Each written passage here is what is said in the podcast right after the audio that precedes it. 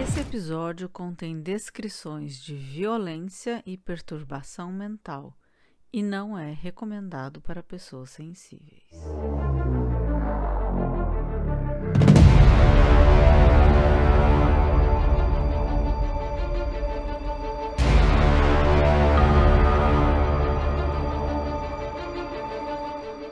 Episódio de hoje, vou contar a história de uma das mentes criminais que mais desafiaram os especialistas. Tudo começou quando uma família de uma jovem recebeu um pedido de resgate de um suposto sequestrador. A jovem trabalhava numa cafeteria em Anchorage, no Alasca.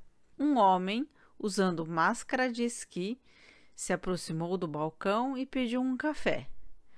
Ela preparou e, quando foi entregar o café, ele lhe apontou uma arma e em seguida a sequestrou.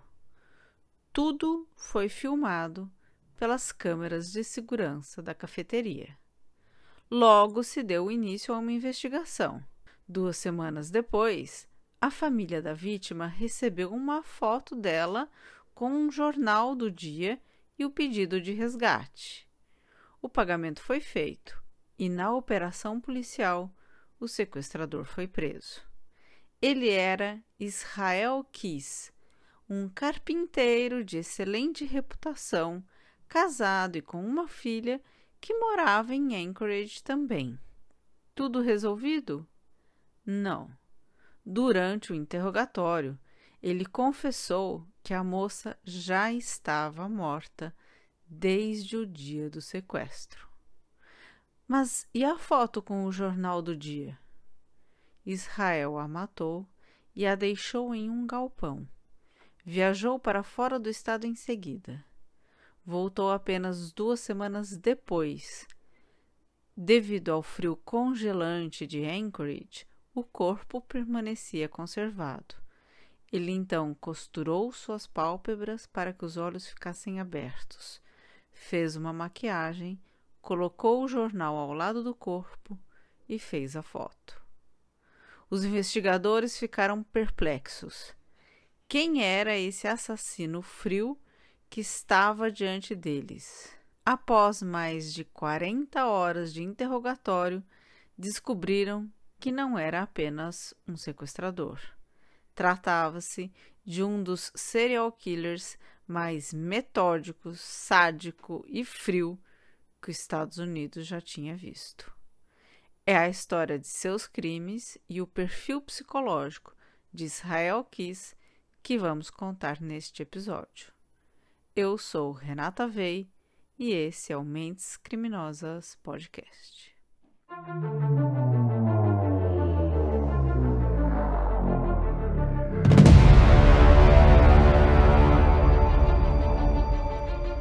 Israel Keys nasceu em Richmond, estado de Utah, nos Estados Unidos. Ele foi o segundo filho de uma família que teve dez filhos, uma família de mormons fundamentalistas. Os pais eram John e Hyde Keys. O pai trabalhava na área de manutenção na construção civil. Ele era bastante severo nas regras e leis, especialmente da religião mas não chegava a ser um pai abusivo. A mãe Heidi tinha descendência sueca e ela mesma tinha nascido nos Estados Unidos. Todos os dez filhos receberam nomes bíblicos ou relacionados à natureza.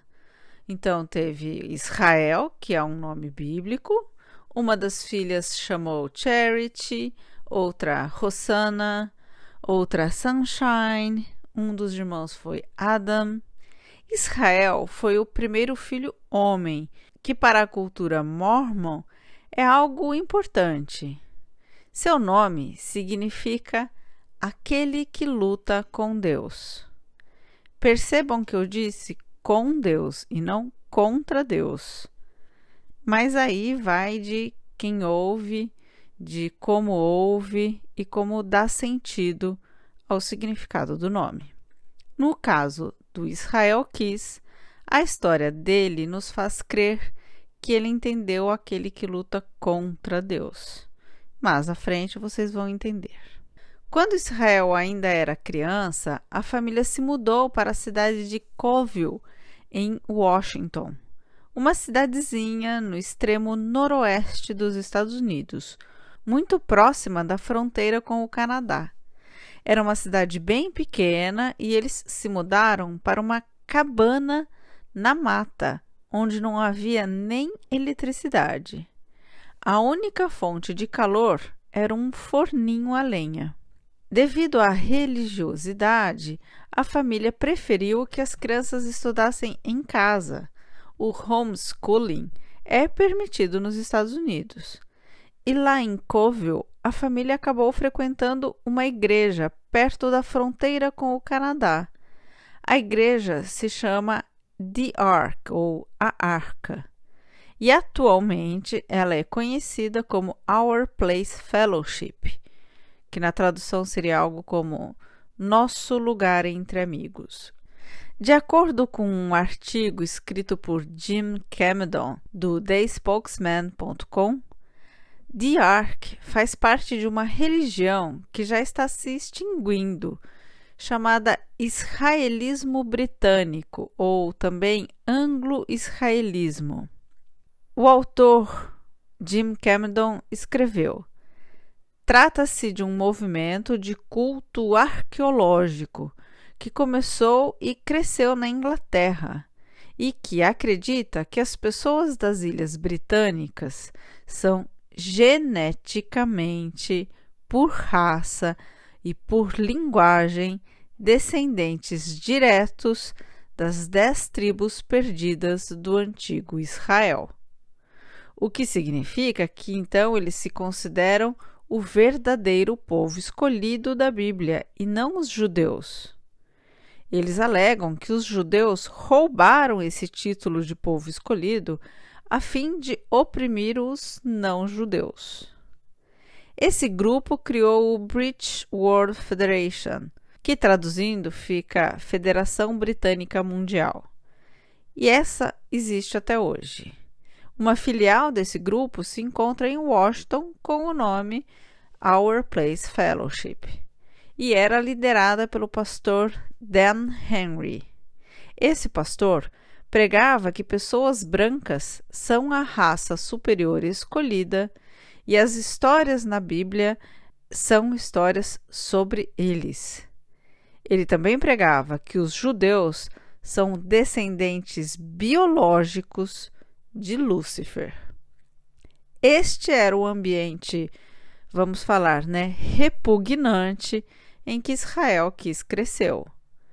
Apesar dele nunca ter apresentado um comportamento racista, é importante esse contexto do ambiente em que ele cresceu. E mais tarde ficará claro por que, que estou considerando importante trazer esse traço da religião que a família frequentava. Outro dado muito importante do ambiente social da infância de Israel era a vizinhança, especificamente um vizinho que infelizmente também se tornou conhecido pelo crime que cometeu, o Chev Cairo.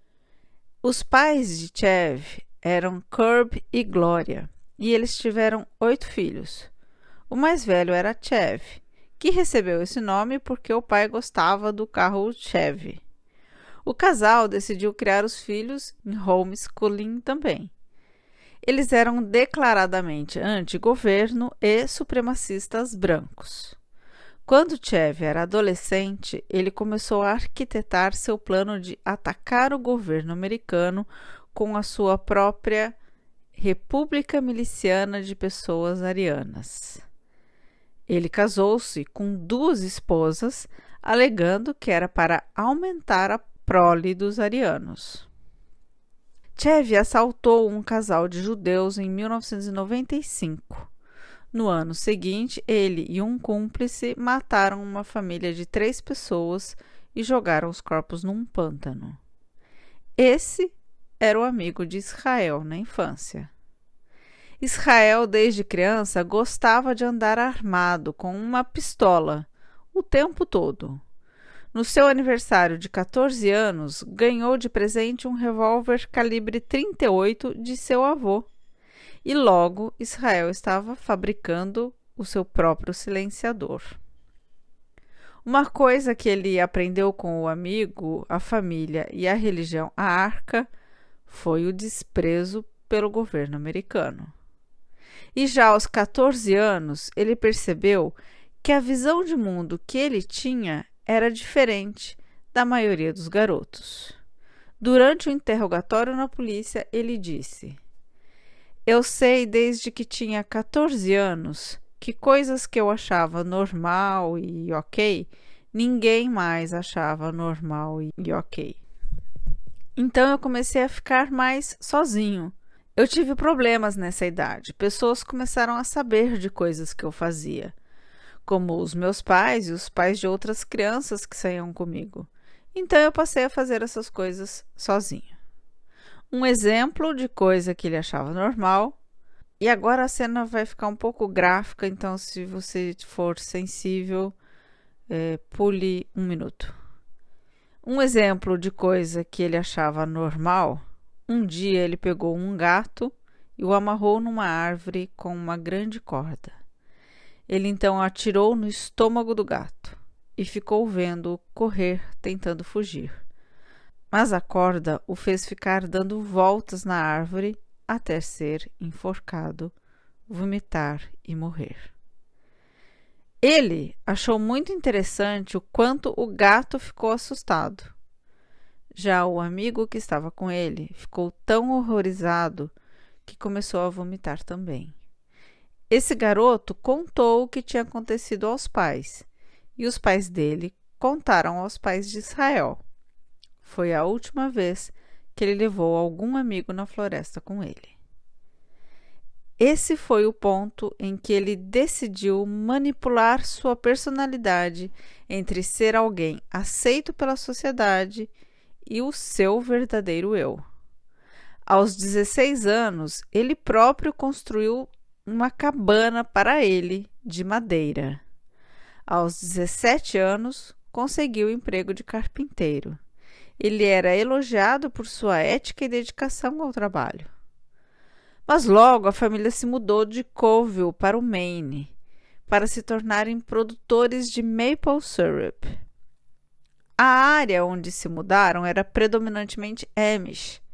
Eles chegaram a frequentar a igreja e a comunidade Amish, mas nunca se converteram. A mãe de Israel era muito severa e não permitia que assistissem TV, que tocassem instrumentos musicais. Eles consideravam que tudo isso era contra Deus. O Israel era o irmão mais velho, e como irmão mais velho, ele tinha uma grande influência nos mais novos que o adoravam. Depois da mudança para Maine, Israel cansou-se da opressão da família e disse que não queria mais saber das crenças religiosas da família, não queria saber das regras opressoras, nem dos rituais, nem dos eventos e começou a se dizer ateu. A mãe ficou horrorizada, acusou-o de blasfêmia e o expulsou de casa, proibindo os irmãos de o encontrarem. O que essa infância nos diz? Impor uma ideologia e há diversos artigos contextualizando que o movimento de homeschooling nos Estados Unidos foi um movimento ideológico, causa nas crianças ansiedade, depressão, problemas com autoridade e inúmeros problemas relacionados à sexualidade. Crianças que são impedidas do convívio em sociedade ou que têm esse convívio muito limitado tem maior probabilidade de crescer com problemas mentais na vida adulta. Estudos demonstraram que o isolamento infantil pode levar a uma redução das comunicações neuronais importantes do córtex pré-frontal. E danos no córtex pré-frontal é um grande problema. Ele é o responsável pela capacidade de planejamento, tomada de decisões, solução de problemas, controle de si mesmo, além de planos a longo prazo. Ter um dano no córtex pré-frontal também pode significar perder a capacidade de controlar impulsos. Depois de ser expulso da família, Israel foi para New Jersey e se alistou no exército. Pelo exército, ele foi mandado para o Egito para treinamento e se revelou um ótimo soldado. Recebeu diversas medalhas. Era um ótimo localizador de bombas em campos minados, especialmente por não se abalar numa situação de estresse. Foi um ótimo soldado e esse ambiente o lapidou para se tornar um exímio assassino. Tinha uma excelente capacidade de logística, de manter uma rotina estrita e bem planejada. Ele conseguia facilmente se fechar do mundo para internalizar seus pensamentos mais profundos. Ele se vangloriou disso e falou durante o interrogatório: Não há ninguém que me conheça realmente, ou que tenha me conhecido, ou que saiba algo real sobre mim eles vão dizer coisas para vocês que não fazem nenhum sentido e não se alinham com o que eu falo, porque eu sou basicamente duas pessoas diferentes. E a única pessoa que sabe de mim e de coisas sobre mim sou eu mesmo. Pouco antes de deixar o exército com honras, ele conheceu Tami. Ela era nove anos mais velha que ele o pai dela era afro-americano e a mãe nativa americana. Ela vinha de uma família com muitos problemas. O pai abandonou-os quando ainda jovem e a mãe se tornou alcoolista. Isso fez com que ela e seus irmãos fossem morar em lares adotivos. Ela sofreu muita discriminação racial, tanto nos lares quanto da sociedade em geral. Eles se conheceram num chat para relacionamentos. Conversaram por telefone por bastante tempo e se conectaram. Ambos tinham experiência parecida na infância, moraram em casas pobres, sem eletricidade nem encanamento. Eventualmente, Israel voltou para atividades no exército e logo Tami descobriu-se grávida. Ele pediu que ela fizesse um aborto. Ela disse que não o faria mas que ele poderia continuar com a vida dele e não precisaria voltar. Ela voltou para a reserva indígena onde morou na infância e teve a criança lá. Mas Israel, querendo estar junto, pediu baixa do exército e a procurou, dizendo que queria ser um pai para o bebê e queria estar com ela. A bebê nasceu e se chamou Sara. E temos aí mais um nome bíblico, né? Eles moraram juntos na comunidade indígena. Ele foi trabalhar no Parks and Recreation da reserva e passava o dia na floresta. Foi nessa época que ele começou a matar.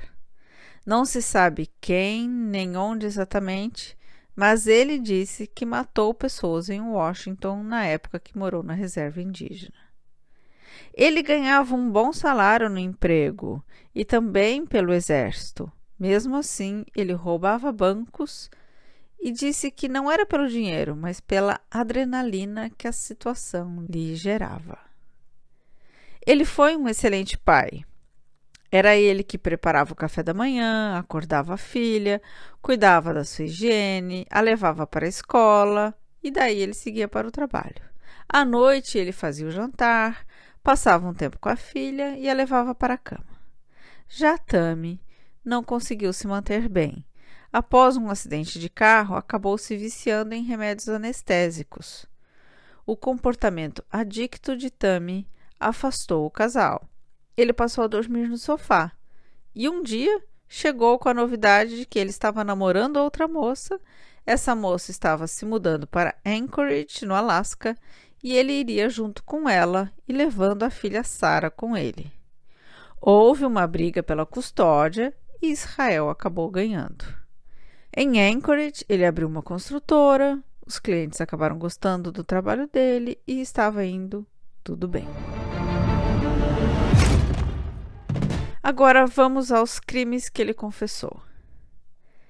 Israel disse que estava ansioso por matar alguém, então, uma tarde, ele decidiu ir a um parque onde se escondeu nos arbustos com uma arma, com silenciador, e ficou observando as pessoas.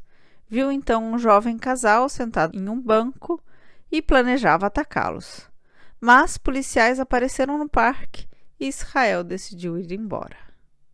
Poucos meses depois, no dia 8 de junho de 2011, Israel estava em um avião para Chicago.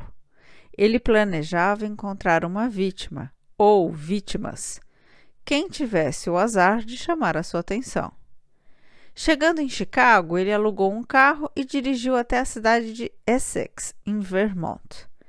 Ele dirigiu para uma área aleatória e focou em uma casa.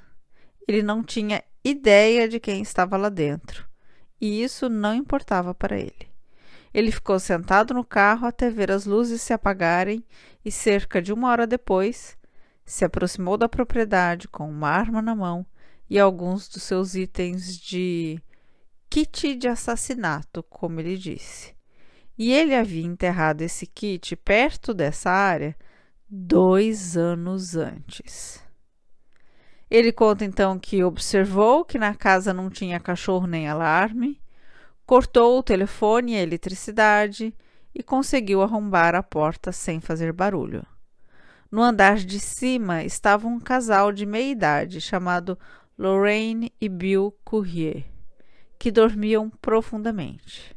Israel olhou ao redor da casa em busca de dinheiro e objetos de valor. Às vezes ele ficava satisfeito com qualquer dinheiro e objetos de valor que pudesse roubar de suas vítimas e deixá-las vivas.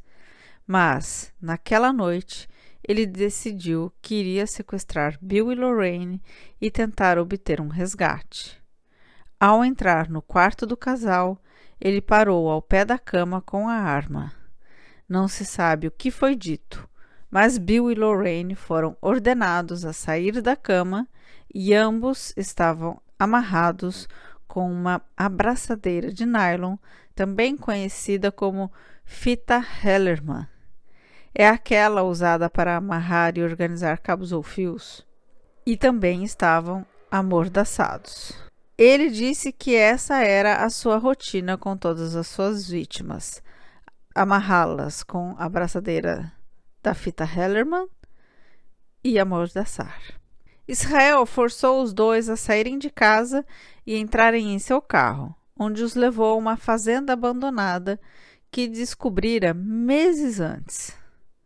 Ele parou o carro do lado de fora do celeiro e agarrou Bill primeiro, empurrando-o para dentro do celeiro e amarrando-o a um banquinho.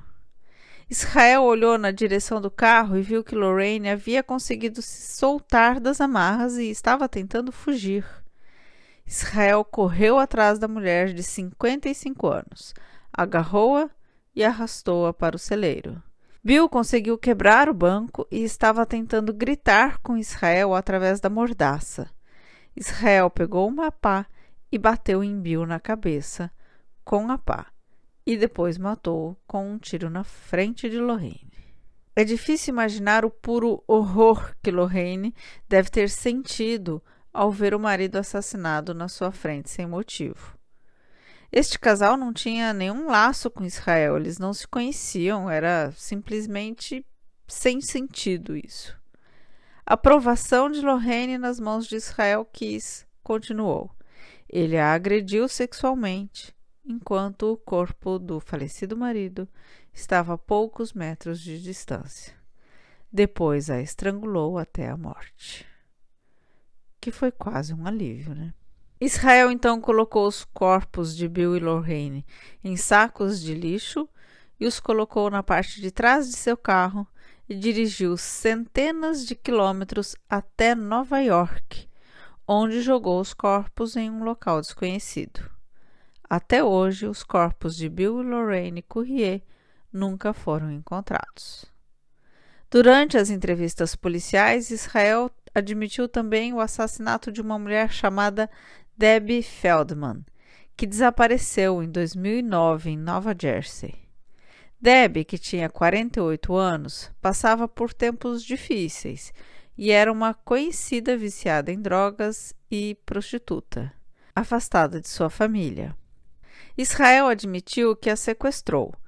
A polícia suspeitava que Israel visitava frequentemente as trabalhadoras do sexo, mas ele nunca admitiu fazer isso. E dirigiu milhares de quilômetros com seu kit de assassinato no carro. Ele não revelou todos os detalhes do que havia feito a Deb, mas os investigadores acreditam que ele a espancou. Usou sua rotina usual de usar as fitas Hellerman e uma mordaça e ela, provavelmente, foi abusada sexualmente. Ele dirigiu até um lugar chamado Tupper Lake, em Nova York, e estava precisando desesperadamente de algum dinheiro. Então, roubou um banco. Não se sabe onde Deb estava enquanto o roubo do banco estava acontecendo, mas acredita-se que ele pode tê-la deixado semiconsciente em uma área arborizada aleatória ou que ele já havia matado e eliminado seu corpo. O corpo de Deb também nunca foi encontrado. Enquanto Israel estava viajando e executando seus assassinatos, que planejara cuidadosamente, sempre pagava em dinheiro e tirava a bateria de seu telefone para que seu celular não pudesse ser rastreado. Ele também tinha um estilo de vida nômade e ficava em várias cabanas em florestas fora do alcance. Há um mapa sobre as viagens que ele fez no nosso Instagram, Mentes Criminosas Podcast. O fato dele desligar o celular, tirar a bateria, portanto ficar incomunicável por bastante tempo, poderia ser um alerta para quem convivia com ele. Ele se dizia muito apegado à filha, mas se ausentava constantemente por bastante tempo e incomunicável. Isso não é normal. Seu assassinato final, que o levou à prisão, foi cheio de erros, diferente dos assassinatos cuidadosamente planejados que cometeu no passado. Samantha Koenig era uma linda garota de 18 anos que estava trabalhando em um dos seus turnos habituais em um pequeno quiosque de café à beira da estrada chamada Common Grounds. Estava ficando tarde, quase na hora de fechar. Havia uma neve pesada que cobria as estradas e calçadas, e sentado em um carro observando as pessoas do outro lado, estava Israel Kiss. Esta era a sua cidade, onde ele morava, e ele conhecia com a palma da mão. Mas naquela noite de 1 de fevereiro de 2012, ele sentiu uma vontade incontrolável de fazer algo, de roubar alguém ou alguma coisa, e o quiosque de café estava ali na sua visão. Ele não sabia quem estava no quiosque, mas novamente isso não importava. Quando chegou à janela do cliente, foi saudado por Samantha e colocou a xícara no balcão, pediu uma bebida. Ele examinou o quiosque e pôde ver que ela estava sozinha. Ele também olhou para fora para ver se alguém estava por perto. Câmaras de vigilância capturaram os movimentos de Samantha e Israel. Samantha se virou para dar o café a Israel e ficou surpresa ao vê-lo apontando uma arma para ela. Ela deu um pulo para trás em estado de choque, mas admiravelmente, nas circunstâncias, ela permaneceu calma e seguiu suas ordens. Ele disse a ela para apagar as luzes, o que ela fez. Ela lhe disse que seu pai viria buscá-la em breve. Israel perguntou se ela havia pressionado o botão de pânico, que se ela tivesse feito isso, ele a mataria. E ela disse que não. Ele então disse a ela para esvaziar a caixa registradora e depois se sentar no chão. Imagens de vigilância mostram Samantha continuando a seguir todas as suas ordens. A certa altura, ele diz a ela para colocar uma jaqueta Ele entra no quiosque pela janela do cliente, amarra os seus pulsos com a fita e a amordaça. Ele a força a se levantar e a empurra para a entrada dos fundos do quiosque. Ele diz a ela para fazer exatamente o que ele diz ou ele a matará.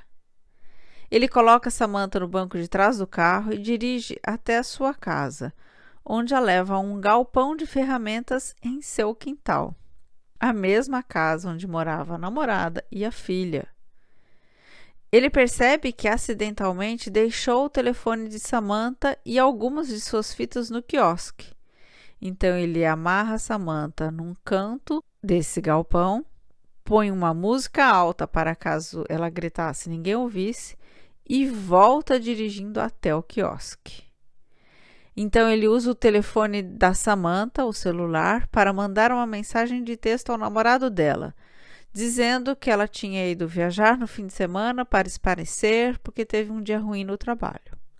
Ele então tirou a bateria do telefone e voltou para o galpão.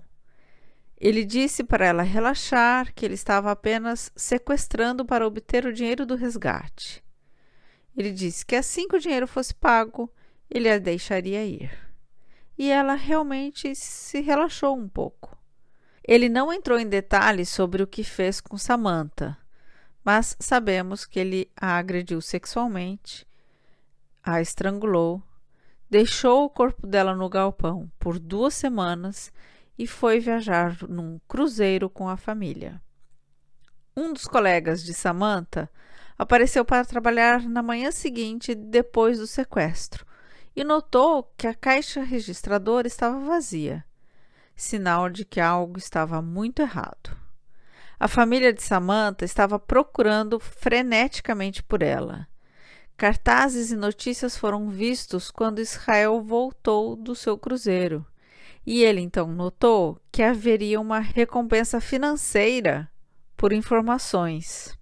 Aí ele decide voltar para o galpão onde a Samantha estava deitada, apoiou o corpo dela numa posição sentada, mas como seus olhos estavam fechados, num ato repugnante, ele costurou os olhos dela para parecer que ela ainda estava viva. A maquiou para esconder a palidez, colocou ao lado de seu corpo um jornal com a data do dia e tirou uma foto que enviou para a família dela exigindo 30 mil dólares. Essa foto está no nosso Instagram, o arroba Mentes Criminosas Podcast. Os pais de Samantha não tinham o valor pedido, então apelaram para as pessoas, para o público, e conseguiram arrecadar o dinheiro necessário. Seguindo as instruções do sequestrador, depositaram o valor na conta bancária de Samantha, uma vez que Israel estava com o cartão de crédito dela. Mais ou menos nessa época em que o dinheiro foi gasto, Israel desmembrou o corpo de Samantha e se desfez de seus restos mortais no lago Matanuska, ao norte de Anchorage. Ele fez uma abertura no lago congelado, jogou o corpo dela lá, pescou um peixe, voltou para casa e preparou o peixe para a janta. A polícia passou a rastrear o cartão do banco de Samantha e pôde ver que Israel estava retirando dinheiro de vários locais, porque ele só conseguia tirar até 500 dólares por vez. Cerca de um mês depois, em 13 de março de 2012, eles conseguiram encontrar Israel no Texas e conseguiram prendê-lo. Dentro de seu carro, ele tinha um de seus kits de assassinato. Tinha também o telefone de Samantha, notas de dinheiro e o cartão de crédito de Samantha. Quando ele foi preso, pensou-se que seria o fim do pesadelo mas não foi. Israel brincou com a polícia e era constantemente metódico sobre os detalhes.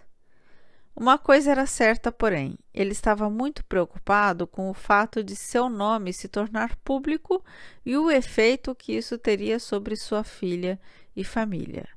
Ele não queria manchar a sua segunda personalidade.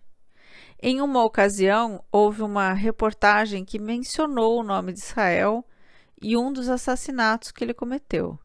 ele ficou muito zangado e se recusou a falar com os investigadores por dois meses. Depois, ele acabou contando à polícia onde o corpo de Samantha estava e eles conseguiram encontrar seus restos mortais. A equipe que encontrou o corpo de Samantha no lago congelado foi a U-Search, a equipe de mergulhadores do FBI, e eu já contei a história deles no episódio passado deste podcast. Embora ele tenha contado sobre a localização do corpo de Samantha, a localização dos corpos de Debbie ou de Lorraine e Bill Courrier nunca foi revelada. Ele admitiu que cometeu vários assassinatos em toda a América, bem como assaltos a banco e outros crimes, mas nunca revelou detalhes desses outros assassinatos, nem onde estão os corpos. Disse que ainda tinha planos de matar mais pessoas e que, se não tivesse sido apanhado, teria continuado. Ao longo dos meses de entrevistas pelas autoridades, que renderam mais de 40 horas de gravação, as quais foram disponibilizadas para a mídia, Israel Kiss não demonstrou remorso ou arrependimento pelo que havia feito a polícia acabou encontrando dois de seus kits de assassinato e ele mesmo revelou o local, um em Nova York e outro no subúrbio de Anchorage, em Eagle River. Nesse kit continha uma pá, garrafas de um líquido corrosivo e material para esconder um corpo e acelerar a decomposição. Há foto desse kit no nosso Instagram. A polícia acredita que Israel Kiss pode ter sido responsável por até oito ou mais assassinatos. Ele deu informações incompletas durante as entrevistas e no dia 2 de dezembro de 2012 foi encontrado morto em sua cela de prisão depois de cortar os pulsos e se enforcar com um lençol. Israel Kiss teria um ato final de controle e levaria para o túmulo todas as respostas que a polícia e o público estavam procurando. Embaixo de seu corpo havia desenhados no chão, com sangue, onze caveiras. Acredita-se então que esse seja o número real de vítimas dele. Havia também uma folha de papel escrita, mas que não continha nada sobre suas vítimas ou algum pedido de desculpa por seus crimes havia apenas um poema estranho. E eu vou ler agora alguns trechos numa tradução que eu mesma fiz. Abre aspas. Você pode ter sido livre, você amou viver sua vida. O destino teve seu próprio esquema esmagado como um inseto. Você ainda morre. Terra da liberdade, terra da mentira, terra do esquema americanize. Consuma o que você não precisa. Estrelas que você idolatra. Persiga o que você admite ser um sonho. E então, morra, americano. Terra da liberdade, terra da mentira, terra do esquema, americanize. Eu olhei em seus olhos, eles eram tão escuros, calorosos, confiantes, como se você não tivesse nenhuma preocupação ou cuidado. Melhor será o potencial de preencher suas poças com seu medo. Seus lábios úmidos eram a promessa de uma risada nervosa e secreta, não dita, que explodiu como uma pulsação de sangue da sua garganta. Não haverá mais risadas aqui minhas lindas asas coloridas de borboleta em cativeiro, minha mão mancha. De alguma forma eu as pinto novamente com punição e lágrimas. Vou amarrá-lo e implorar para que se torne meu amor de Estocolmo. Ok, a conversa acabou, as palavras são plácidas e fracas.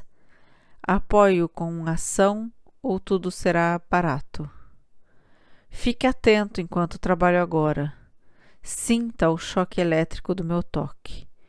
Abra sua flor trêmula, ou vou esmagar as suas pétalas. Fecha aspas, Israel quis.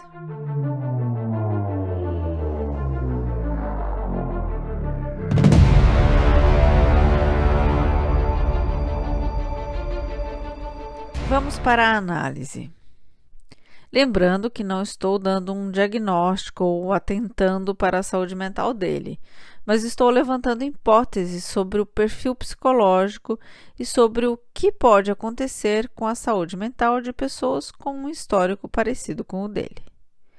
Vamos começar analisando a história de vida. Nasceu numa família com pai, mãe e dez filhos. Os pais decidiram voluntariamente viver separados da sociedade já os filhos não tiveram escolha. Viverão afastados do mundo comum. Sequer tiveram certidão de nascimento e número de registro social, que é um atestado que você existe para os Estados Unidos. Moravam então todos numa cabana no meio do mato.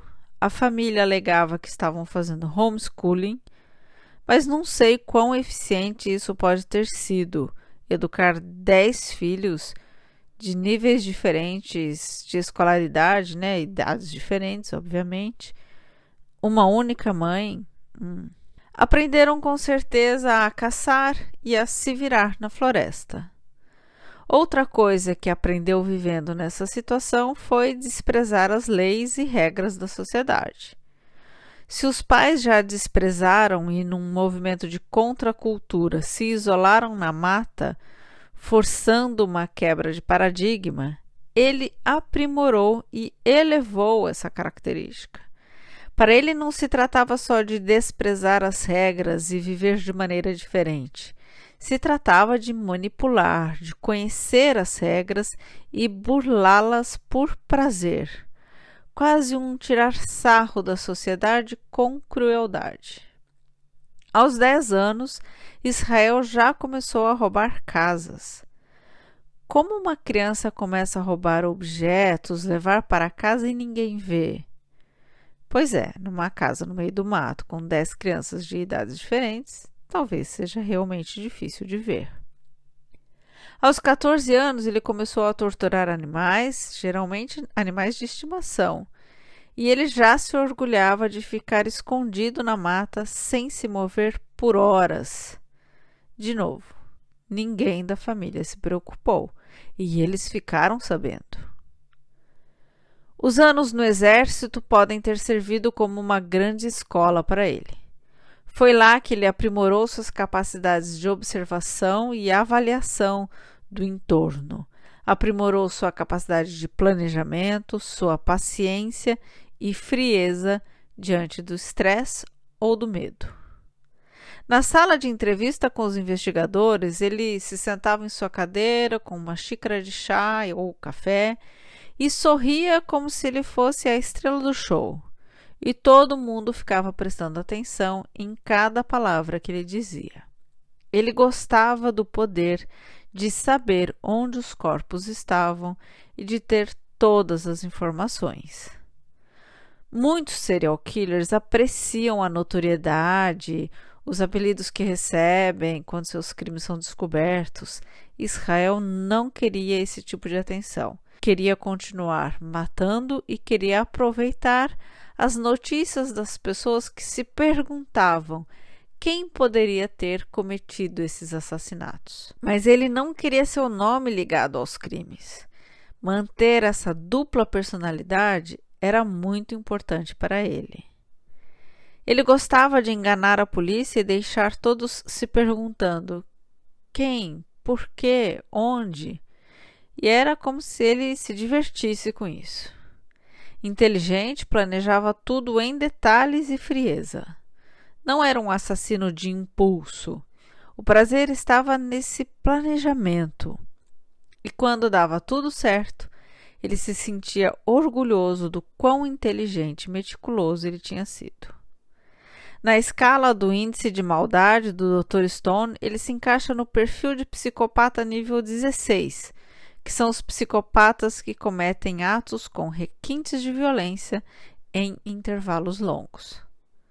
Na prisão, ele passou por avaliação psicológica, que o classificou como tendo transtorno de personalidade antissocial, transtorno de uso abusivo de substância e um nível alto de inteligência. Ele tem característica de psicopatia primária e secundária.